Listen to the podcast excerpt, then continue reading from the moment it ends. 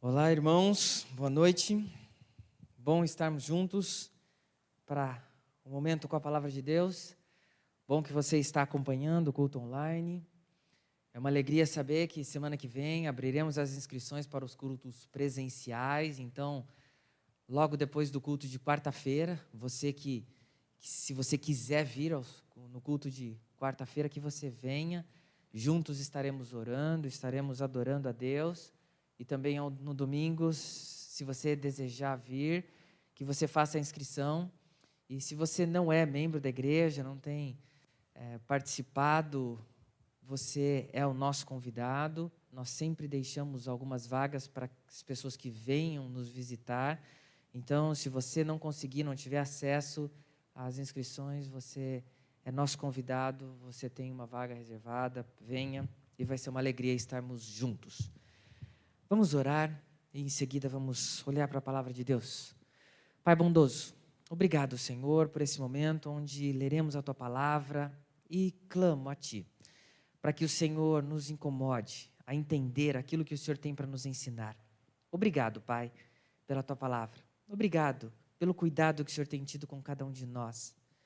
Obrigado, Pai, por este final de semana, onde Estive com a família Clemente, momento difícil, momento delicado. Fiquei conhecendo o testemunho do seu Sebastião, que trabalhou nesta igreja. Que testemunho, Pai, para a tua honra e para a tua glória. Obrigado pela vida dele. Obrigado pelo testemunho que ele deixou. Gostaria que toda a tua igreja estivesse lá, que estivéssemos louvando ao Senhor pela vida dele mas diante desse momento, a tua igreja não pôde estar em peso ali, agradecendo pela vida de um servo fiel do Senhor. Mas nós agradecemos juntos em oração e clamamos para que o Senhor conforte a família toda, os filhos, netos, bisnetos, sim, Pai, todos os parentes, que o Senhor traga consolo ao coração deles. Mas somos gratos, porque o Senhor tem mostrado que trabalha no coração de cada um de nós para te honrar e te glorificar. E oramos em nome de Jesus. Amém. Coloquei como tema: Você tem uma grande tarefa no mundo. E vamos ler Mateus capítulo 5, os versículos de 13 a 16. Mateus capítulo 5, os versículos de 13 a 16, são poucos versículos. Na NVI estarei lendo: Vocês são o sal da terra. Mas se o sal perder o seu sabor, como restaurá-lo? Não servirá para nada, exceto para ser jogado fora e pisado pelos homens. Vocês são a luz do mundo. Não se pode esconder uma cidade construída sobre um monte. E também, ninguém acende uma candeia e a coloca debaixo de uma vasilha. Ao contrário, coloca-a no lugar apropriado e assim ilumina a todos os que estão na casa. Assim brilhe a luz de vocês diante dos homens, para que vejam as suas boas obras e glorifiquem ao Pai de vocês que estás nos céus. Amém. Esse é um texto que tem muito ensino para nós. E não conseguirei falar tudo o que ele tem para nos dizer, mas algo que chama atenção. Há muitos cristãos que são esquisitos, são estranhos.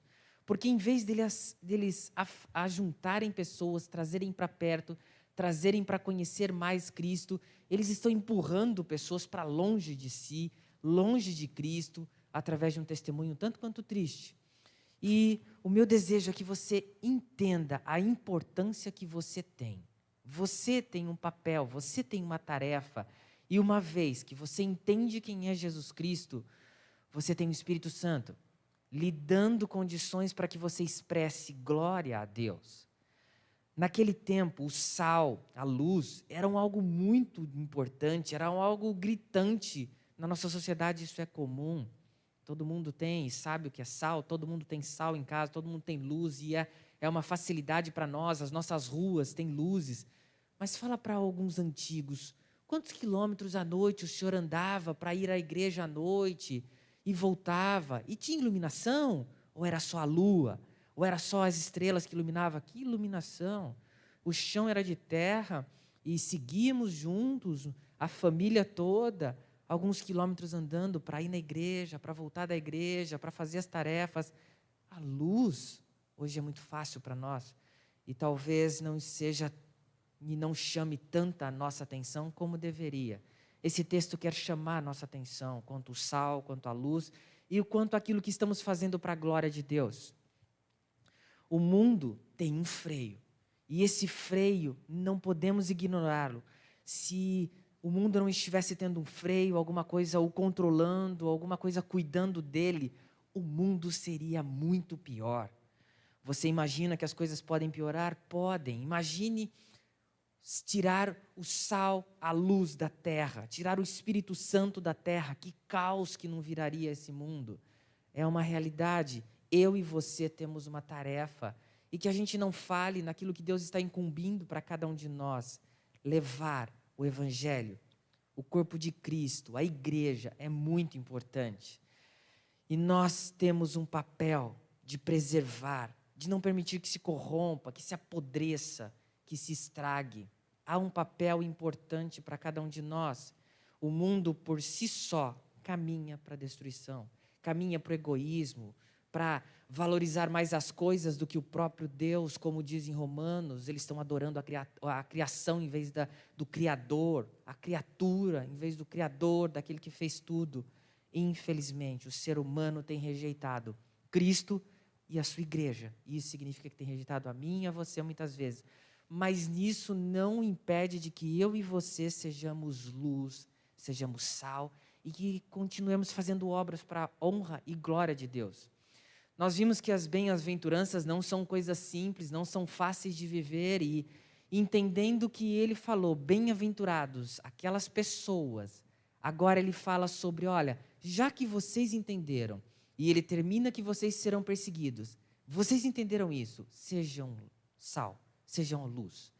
Vamos olhar então para algumas tarefas que eu e você têm diante desse texto. E a primeira que eu chamo a sua atenção é algo muito simples: o seu posicionamento.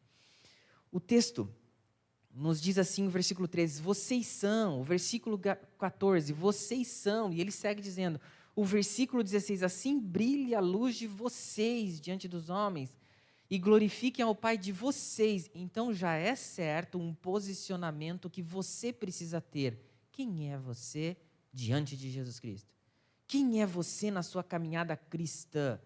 Quem é você que está caminhando junto com a igreja, está se aproximando da igreja, tem desejado aprender mais da palavra de Deus. É cada um de nós que ele se refere nesse texto, a todos os que conhecem Cristo Jesus. Ele está falando da igreja, ele está falando de você, na sua casa, ele está falando do corpo de Cristo, cada um de nós. E ele já entende que as pessoas entenderam o seu posicionamento. E ao compreender todas essas bem-aventuranças, teremos as dificuldades. E ele diz: vocês são, não serão. Já é certo que vocês entenderam. Então, subentendo que você também tenha entendido quem é Jesus Cristo. Infelizmente, há um evangelho barato onde você faz uma oração e você aceitou Jesus Cristo, Ele é seu Senhor, e siga em frente, que você será maravilhoso e terá maravilhas e só será abençoado. Calma, porque o evangelho assume um compromisso muito sério com Jesus Cristo, com Deus, com a igreja. E sabendo disso, teremos dificuldades, teremos problemas e teremos que nos posicionar diante de uma sociedade que se afasta muitas vezes do cristão, que olham para o cristão como algo ruim.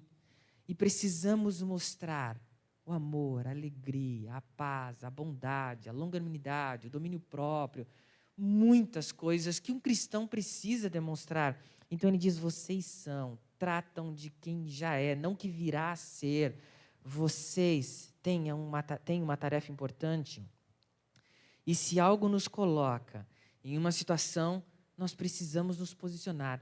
Então você, na sua casa, nós voltaremos aos cultos presenciais e eu oro e que Deus permita que a gente o início para a nossa caminhada junto como igreja, presencialmente, uns aos outros, amando uns aos outros, conhecendo mais uns aos outros, estando junto e incentivando uns aos outros, com as dificuldades particulares desse ou daquele, mas ainda assim juntos, pregando o mesmo evangelho e nos ajudando nessas nossas falhas. Não somos a, a perfeição em pessoa, mas buscamos isso em Cristo Jesus e é junto. E Deus tem nos colocado numa situação e Ele quer de nós um posicionamento. Como é o seu posicionamento? Aos que afirmam ser cristãos e assumem o papel de que Jesus Cristo é o Senhor, mas não têm vivido isso, não será uma decisão à toa tomada e esquece agora eu já sou um cristão e sigo minha vida. O seu namoro, as suas palavras, a sua obediência aos seus pais, aquilo que você vive na sociedade, o seu trabalho, quem você honra, como você dirige, como você assume compromissos, como você honra aquilo que você fala, tudo muda na sua vida uma vez que você está em Cristo Jesus. Vocês são. Então, vocês sendo e já se posicionando, a gente sabe que temos um papel, uma responsabilidade, tarefas. E entendo que há muitas pessoas que se dizem cristãs, mas nada expressam desse posicionamento em Cristo. Não têm o um compromisso com a igreja, não têm o um compromisso com o evangelho, não pregam o evangelho. Infelizmente, muitos vivem uma vida cristã instável. Ora, ora estão bem, ora estão mal, ora estão bem, ora estão mal. Eu confio que, mesmo diante dos problemas, mesmo diante das dificuldades, Deus está cuidando de mim, Deus está cuidando de tudo. E se você tem vivido muitos altos e baixos, é bom você parar e pensar: qual é o meu posicionamento em Cristo? Eu sou alguém instável o tempo todo? Ora estou muito bem com a igreja, ora estou brigando com todo mundo. Olha o que diz Tiago 1,8. Pois se tem mente dividida e é instável em tudo que faz, é como uma onda que vai e vem, será que você não está deixando de se posicionar, nós precisamos se posicionar. E a, nós, nós, então, temos essa primeira tarefa, o nosso posicionamento em Cristo. Uma decisão sabendo que há, consequências e elas não são simples, não são difíceis. Não é um evangelho barato que você aceita Jesus Cristo e está tudo bem e você segue a sua vida normal. Há um compromisso, há um testemunho que você estará dando ao assumir esse compromisso. A segunda tarefa é um equilíbrio local, eu coloquei. Onde o texto, versículo 13, vocês são o sal da terra. E você vai entender por que o equilíbrio local. E essa palavra sal, é ela que nos chama atenção agora. Ele tinha algumas funções na época e ainda tem muitas funções hoje, e eles serviam também para temperar os alimentos, mas num período onde não se tinha geladeira, não se tinha a refrigeração, tudo se estragava muito rápido. O sal preservava. O sal era muito importante. O sal também era usado nos negócios das pessoas, onde eles selavam com o sal, como um acordo, um pacto que as pessoas tinham, entendendo que isso era durável, isso duraria muito, isso seria muito bom.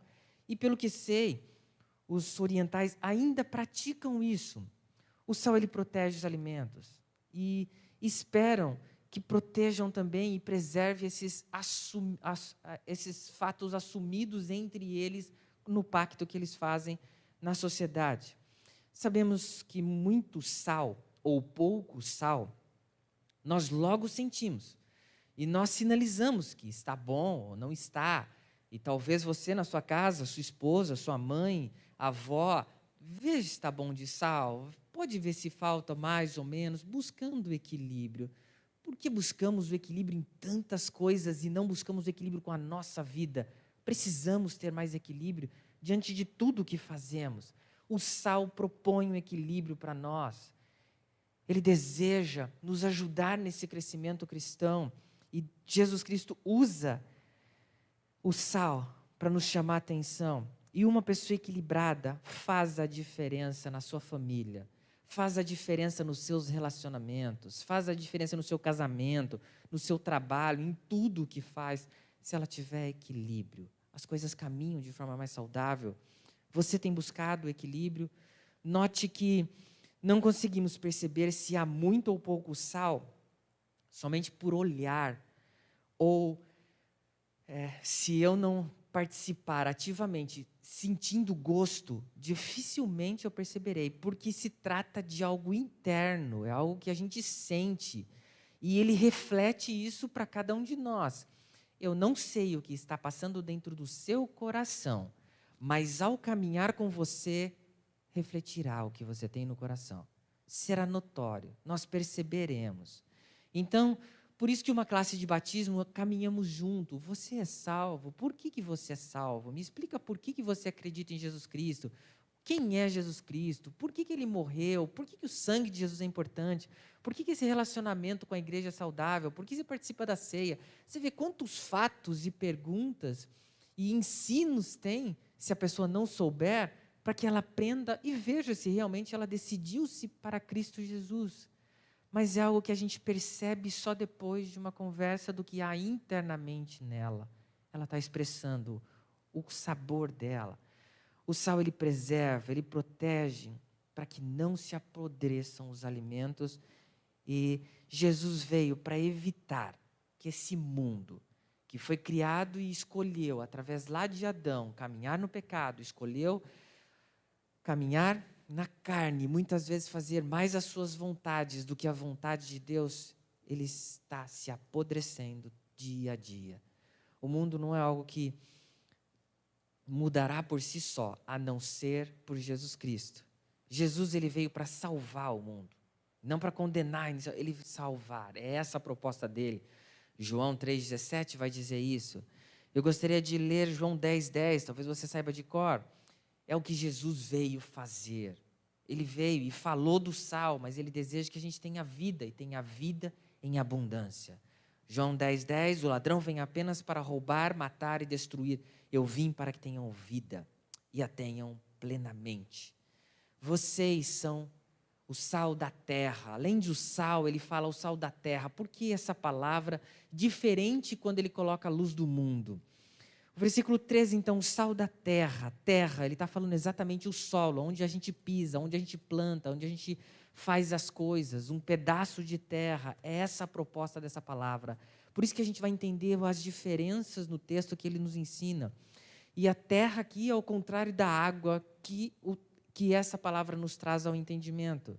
Então, o solo em que a gente vive, aonde nós estamos. É essa a proposta. Você é o sal da terra, da onde você está vivendo, da onde você tem se comunicado.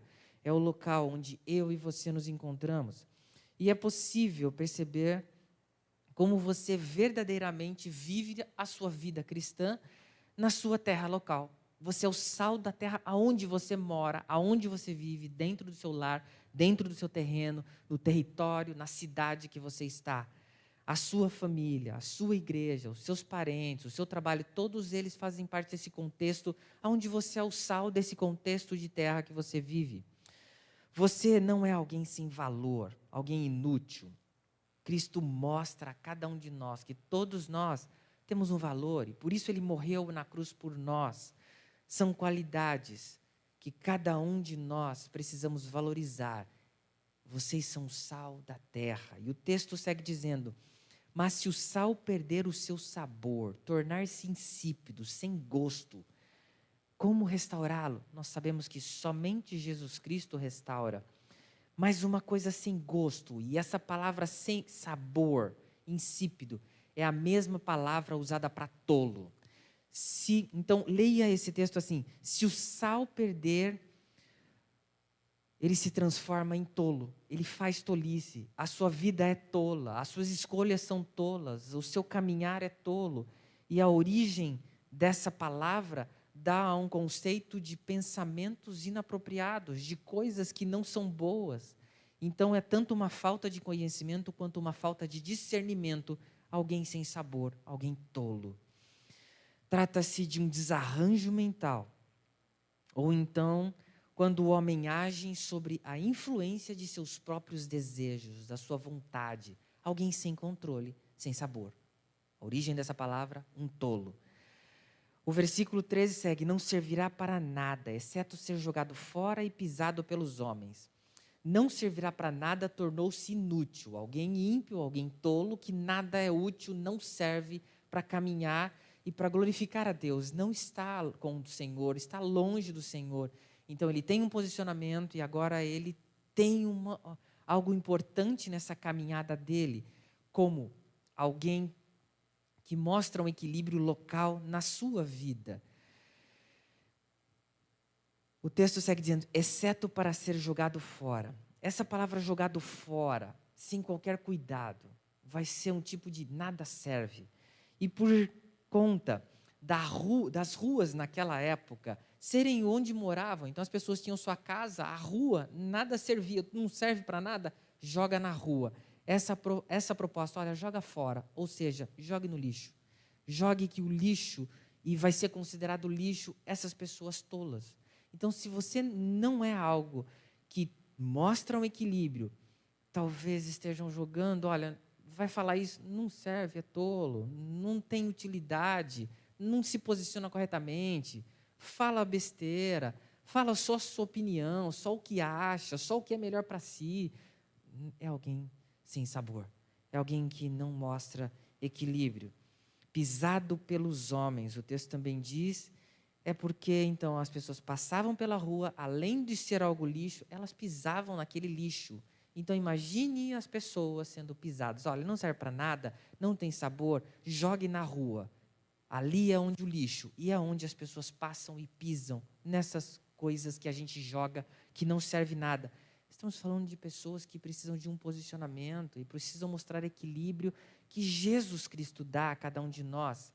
Hebreus 10, 29 é um texto que chamou a atenção. Hebreus 10, 29 diz assim: Com mais severo castigo julgam vocês, merecem aquele que pisou aos pés o Filho de Deus, profanou o sangue da aliança pelo qual ele foi santificado e insultou o Espírito da graça?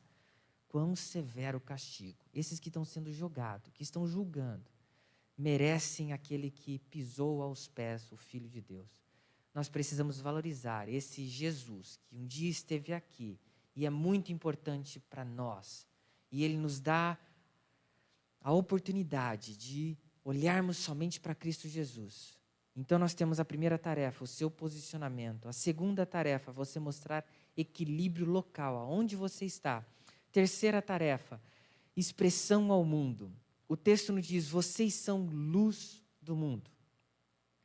Essa palavra luz, o original dela, fósforo, é o que dá origem à palavra fósforo, ela tem algo que mostra o brilhar ou tornar-se manifesto, especialmente para emitir as raios, alguma coisa que mostra uma claridade. Ela emite luz. Então, uma estrela, um fogo, uma lâmpada, um brilho muito forte, ela ilumina, ela chama atenção onde quer que está, esteja. Ela clareia o caminho que a gente estiver indo, ela nos ajuda, ela nos direciona, ela corrige o nosso percurso. A gente tem isso acontecendo não internamente como sal, mas de forma externa. Dá para ver, as pessoas percebem se você realmente é luz, se você realmente está expressando essa luz, uma expressão ao mundo. Isso nos chama atenção. E falando de luz, nós olhamos para a luz da vida, e é uma palavra também comparável com a salvação, algo que traz felicidade ou alguma coisa que conseguiu uma vitória, um triunfo militar. Essa é a proposta de entender essa palavra. Nossa, ela é luz. Você conseguiu uma vitória, você conseguiu e alcançou os seus objetivos. Em contraste com a escuridão, essa palavra mostra que é identificada como algo bom, porque a escuridão é algo ruim. Então ela já chama a nossa, a nossa atenção na esfera moral e ética. Existe um significado para quem é luz. Daí a tarefa do juiz trazer à luz aquilo que está oculto, os fatos, para que ele tome uma decisão concreta.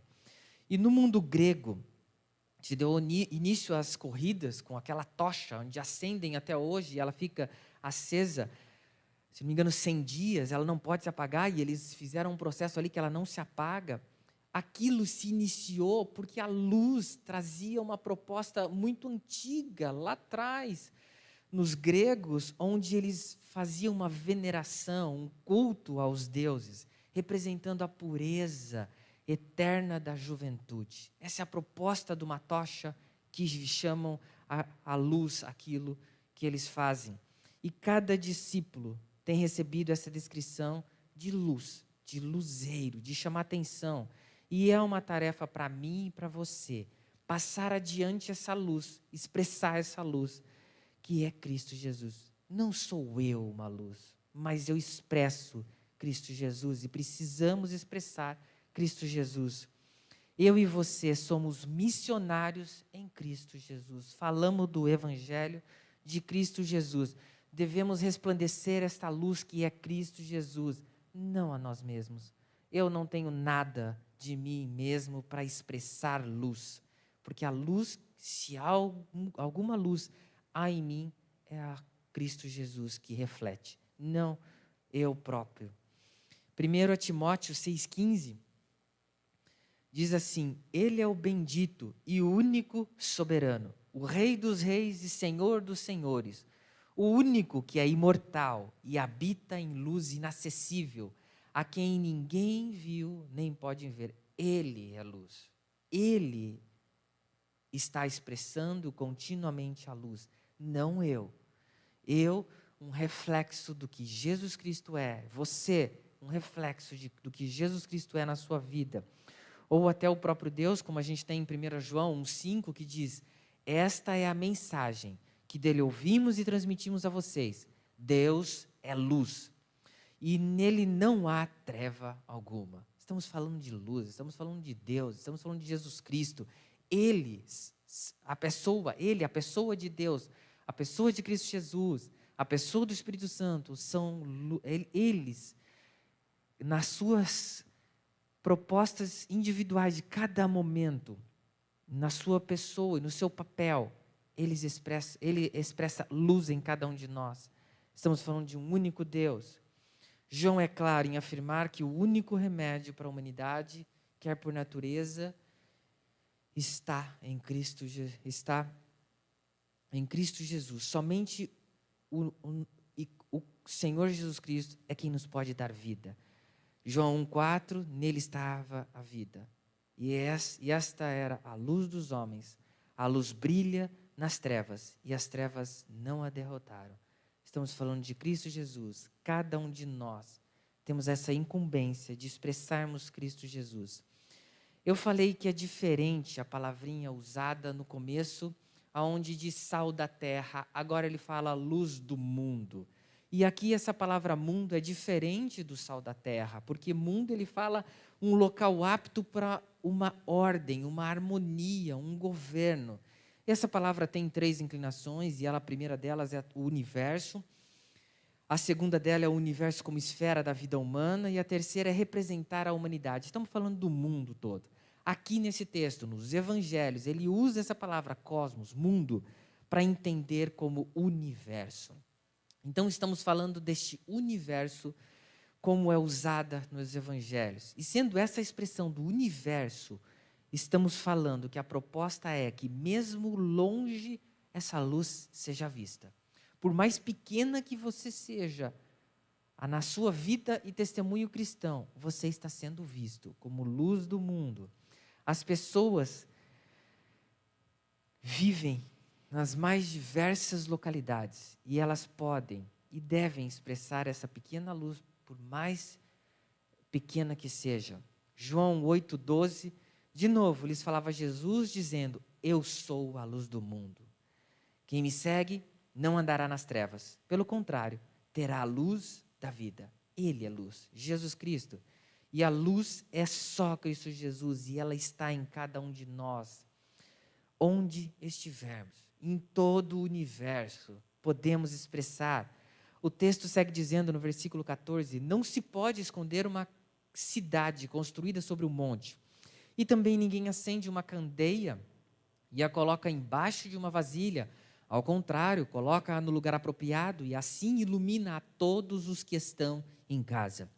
Jesus dá duas instruções, ele faz o texto ficar muito fácil, muito compreensível, aonde você não pega e não consegue colocar uma cidade escondida sobre o monte. Não dá, impossível.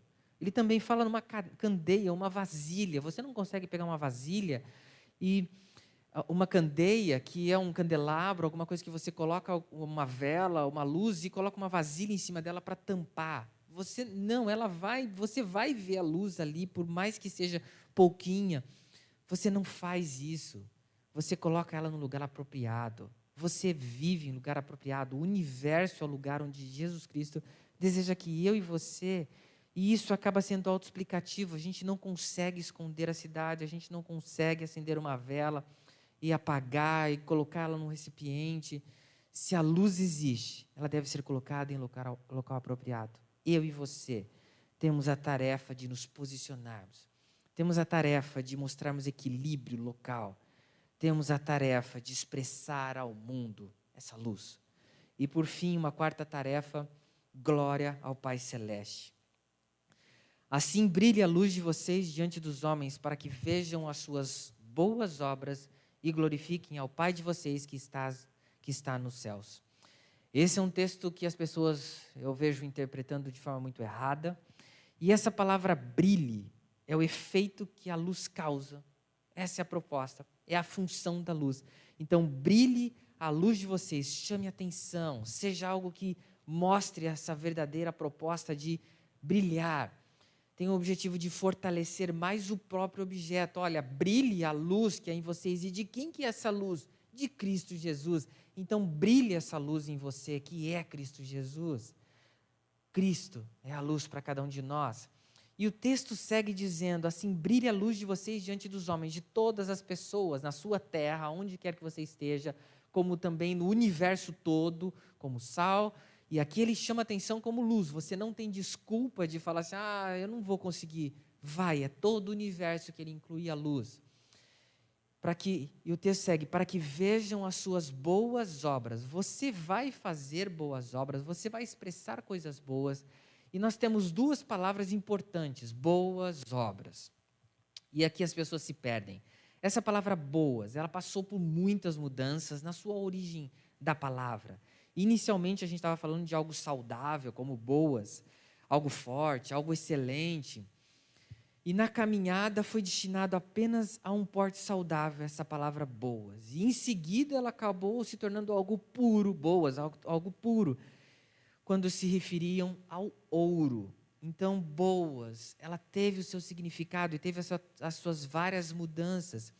Olhando para a forma que Paulo usou essa palavra, era como sinônimo de algo saudável, de algo precioso, de algo excelente, algo louvável, algo nobre. Então, quando eu estou falando de algo bom aqui, eh, a gente já tem o significado dessa palavra como algo correto, digno de honra, que confere honra a alguma coisa, que é louvável.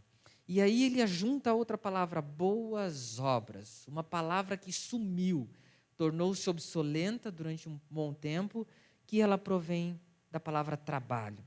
Acaba sendo uma ocupação, uma tarefa, um compromisso de alguém que está fazendo algo.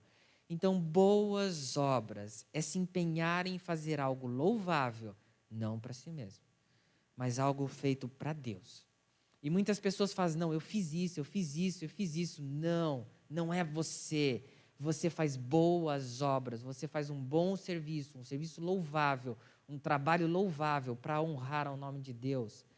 Algo que não fazemos para nós obtermos um benefício. Ninguém, nenhum cristão deve fazer algo para obter um benefício porque eu estou fazendo boas obras. Jamais isso é a proposta de Jesus Cristo para cada um de nós.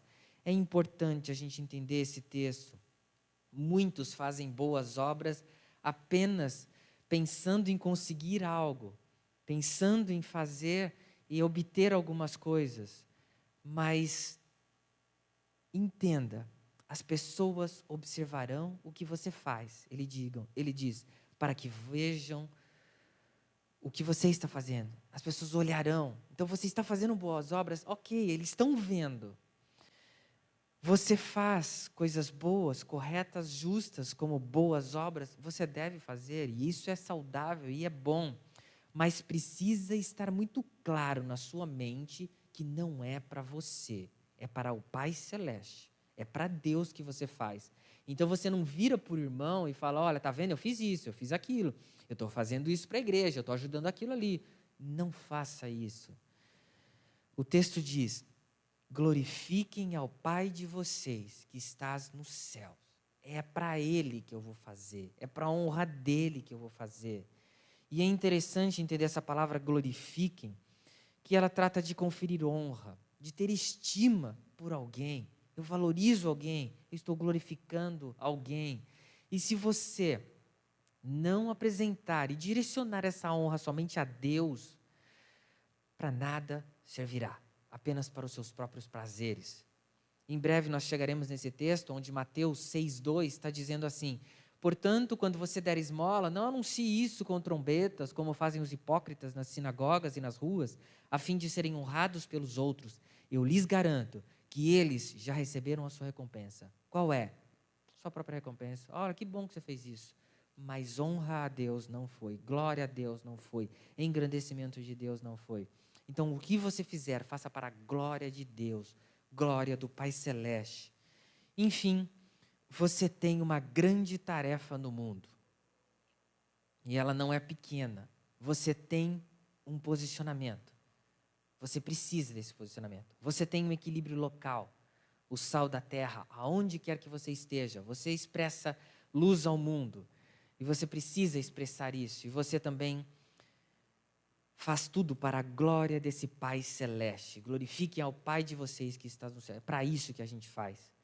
Eu gostaria apenas de, já que eu tenho um tempinho, de o que a gente tem aprendido nesse texto, que eu acho e entendo que você já aprendeu, mas o sal não permanecerá escondido.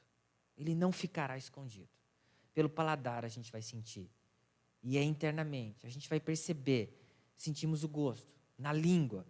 E é uma metáfora, trata dos reflexos que você e eu sentiremos diante dessa expressão do sal que você é. Se tiver bastante ou se tiver pouco, a gente vai perceber.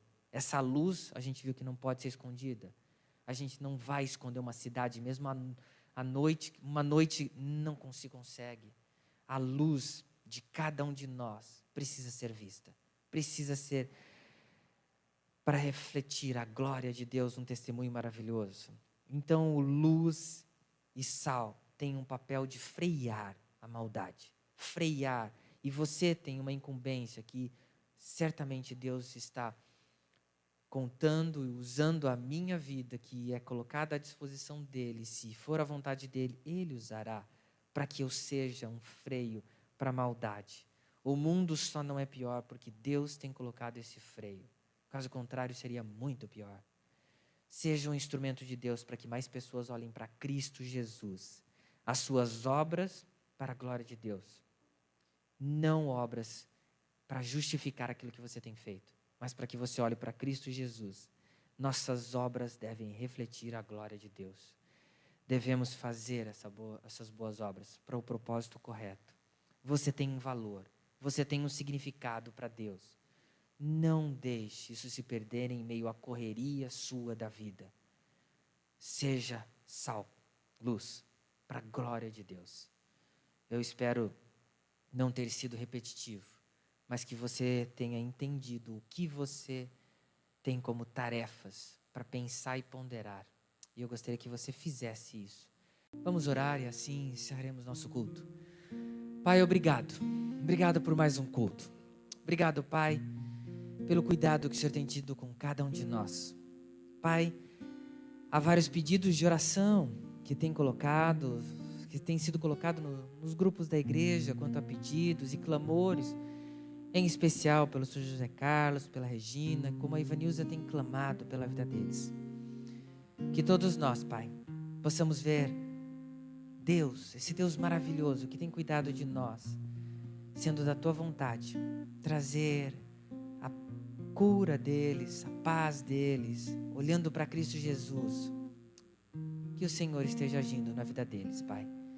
Obrigado, Pai, pela vida da tua igreja, pois várias pessoas têm orado mediante vários pedidos que são colocados. Obrigado pelo compromisso que a tua igreja tem tido.